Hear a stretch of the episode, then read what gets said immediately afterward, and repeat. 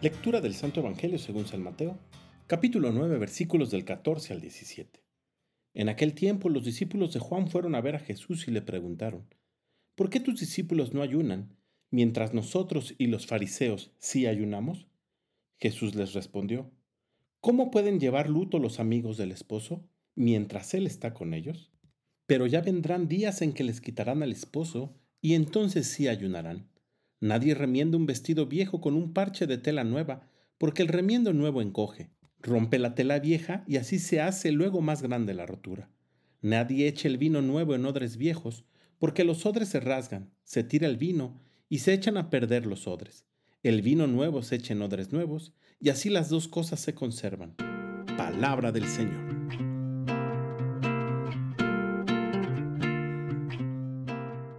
Tres anuncios importantes encontramos en el Evangelio que acabamos de escuchar. El primero de ellos es que Jesús es el Mesías, aunque de manera velada, Jesús lo revela. La figura de un banquete de botas era una figura utilizada comúnmente en el Antiguo Testamento para referirse a la llegada del Mesías. Y Jesús les está diciendo a los discípulos de Juan el Bautista, mis discípulos no ayunan porque están de fiesta con el novio, es decir, están con el Mesías. Segunda cosa importante que encontramos en el Evangelio del día de hoy. El cumplimiento de las normas, preceptos o costumbres por su solo cumplimiento no sirve de nada. El propósito del ayuno es pedir perdón o manifestar la tristeza o duelo por haber ofendido a Dios con nuestros pecados, o para prepararnos de una manera especial ante un acontecimiento importante de nuestra vida. Por lo tanto, si solo llevo la práctica de estas costumbres por cumplimiento, resulta precisamente que cumplo, pero miento. Estoy rompiendo con el propósito específico del ayuno.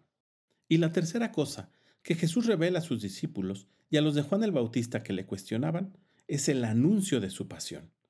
Ellos aún no entienden a qué se refiere con que el novio les será quitado, pero Jesús lo deja ver. Un día el novio ya no estará. Hoy en día vivimos un tiempo de misericordia.